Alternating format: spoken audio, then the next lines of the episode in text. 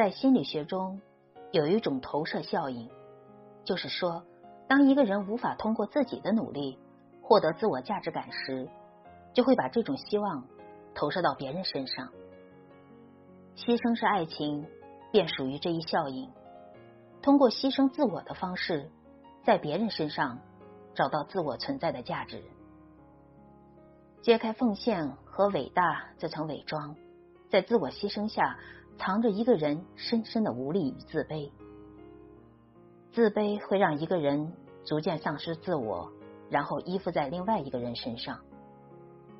而这种靠依附别人而生的人，也就失去了可供自己成长的土壤，没了属于自己的天地，被对方榨干了价值之后，被随手丢弃。因为在爱情里的自卑，让即便是孤傲清冷的才女张爱玲，在面对爱情时，也会说出喜欢一个人会卑微到尘埃里，然后开出一朵花这样的话。只可惜，开在尘埃里的花，未必有人愿意俯下身拨开尘埃，去看到你的心。生活中有太多人为爱飞蛾扑火，最后却被爱伤得千疮百孔。不是所有的讨好、委曲求全，都能换来对方的爱。这种无底线的妥协与忍让，只会让对方。有事钟无艳，无事夏迎春。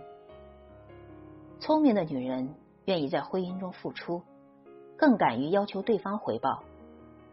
就像是魏璎珞所言：“我付出三分，就得让他降五分；我付出五分，就要他还十分。”维持恋爱的最佳方式，就是恋人双方步调一致，你来我往，彼此互动。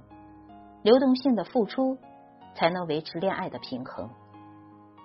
一份美好的感情，不是让我们为了别人去牺牲自己，而是为了帮助我们找到更完整的自己。自爱，然后才去爱别人。愿我们每一个人都能够在面对爱情时，都能如三毛所写的那么自立、坚强、骄傲，收取为爱牺牲的圣母心。为自己在爱情中画一个底线，及时止损，在爱情中做一个不撞南墙不到黄河也能够及时回头的人。